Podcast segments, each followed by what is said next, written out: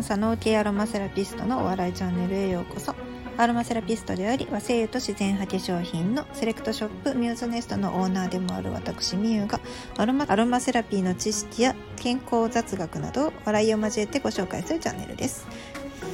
スナックみゆやめよう。ということで。さあ今回ですねちょっとご紹介したいところがありまして。えー、アロマリサーチですねアロマリサーチっていう雑誌がありますさあアロマリサーチっていう雑誌って何ですか？とアロマセラピー関係ない方は多分読まないであろう雑誌なんですが、えー、フレグランスジャーナル社から出ている、まあ、論文集みたいな感じですよね。あの香りの機能性生理心理的作用等と紅葉の学際的専門誌と書いてあります。ね、あの英語でも副題が書いてあって「Journal of Aroma Science Technology and Safety」って書いてあるんですよね。誰が読むねんっていう話なんですけど あのロマセラピストでもあんまり別に読みたくないよっていう人も多いかもしれないですね。うん主に、まあ、研究をしている人が読んだ方が面白い雑誌かなと思っていますが私はまあいわゆるみんなに変態と呼ばれているんで、まあ、読んでるだけで楽しいですだいぶ。変態って？よ言わないで。はい。まあ定価にするとまあ大体、えー、2200円か。ね。送料別。まあこれフレグランスジャーナル社からね買うことは普通に一般の方でも買うことはできるのではいはいまあ、寝なさい。えーとですね、これで今日ちょっとご紹介したいなと思う記事は、はい、ありがとうね。2020年の、えー、21号ですね。で、えっ、ー、と、すべ、ん？ナンバー84だか、まあ84号目には当たるんですかね。はい。いつからあんねん、これ。まあいいや。の中のですね、まあ、今回この84号の特集が「香りとレジリエンス」っていうね困難から回復する力という特集で組まれてるんですけれどもまあその中でなんだろう日常の普段ですねアロマアロマって言ってなくてもすごいあの関わりのある記事があるなと思ってこうちょっとかいつまんでご紹介したいと思います。でそれがですねえー、っとまず香りによるストレス抑制脳内因子の発現変化ですねこれが、えー、東邦大学理学部生物学科の大学院理学研究科生物学専攻人間生物学部門神経科学研究室の増尾さんが、えー、発表されている研究の中からですねちょっと抜粋していこうと思います。えー第2章のところで、えー、香りのストレス抑制効果っていうところにですねコーヒー豆の例が挙がっています。皆さんコーヒー飲まれますか、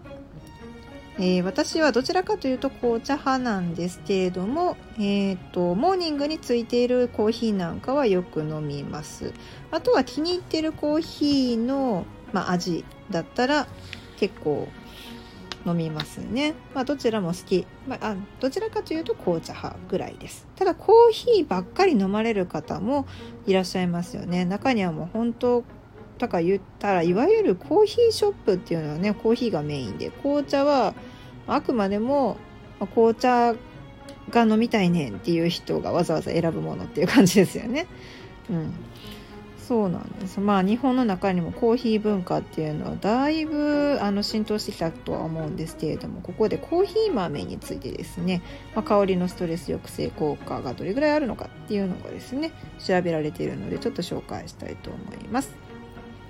ちなみに、えー、書かれていることとしてまあねコーヒー豆の香りのストレス抑制効果に関する研究内容はもうすでにね掲載済みって書かれてあるんですよ。もう前に言ったからあの、まあ、それは置いといてっていうことですね。で簡単に紹介しますと、まあ、ただねコーヒーの健康影響に関する議論っていうのは未だに決着していないということです。まあ、コーヒーが健康にいいかどうかっていうのはいいっていうのと悪いっていうのと両方あるっていうことですね。でコーヒー飲用の有益な効果として、まあ、うつ病の発症とか自殺リスクを抑制することとかストレスを緩和することっていうのはもう研究では結果が出ているということですね。でもあのコーヒーの中には何が入っているかというと、まあ、不揮発性成分のカフェインあのアロマセラピーでの芳香成分っていうのは揮発性の成分なんですけど、まあ、コーヒーの中に入っているカフェインは不揮発性であるからして、まあ、匂いではないと。で覚醒作用になるんですよねカフェインが持ってる作用は。でその覚醒作用はストレスになる可能性があるということなんですね。でただ一方揮発性成分による脳内変化っていうのは今まであんまり調べられてこなかったっていうことが言われています。うん、でも興味深いことにそのね実験に使われる動物の代表といえばラットちゃんなんですけれどもラットはコーヒーの香りを好むっていう報告があるんですよね。ラットってコーヒーの匂い好きなんやっていうねなんか へえほーっていう感じなんですけどどちらかというとチーズちゃんっていうなんかこうネズミイコールチーズって出てくるのは何なんでしょうね。これねこの刷り込み方。そうでもコーヒーの香りが好きなんですって。だもんで、え、ー、とね、この、あの、筆者らは、まあ、ラットを4つのグループに分けました。ね。対象群、ストレス群、コーヒー群、ストレスプラスコーヒー群っていうのに分けました。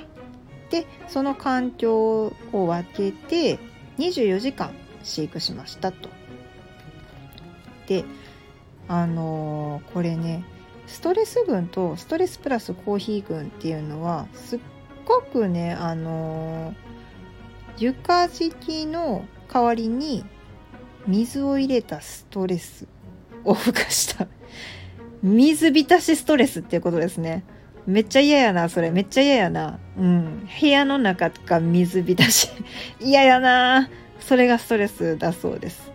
でしかもね、まあちょっとまあ実験な、動物実験なんでしょうがないんですけど、その後、まあ全脳を摘出して遺伝子とかタンパク質の発現解析を行った結果ですね。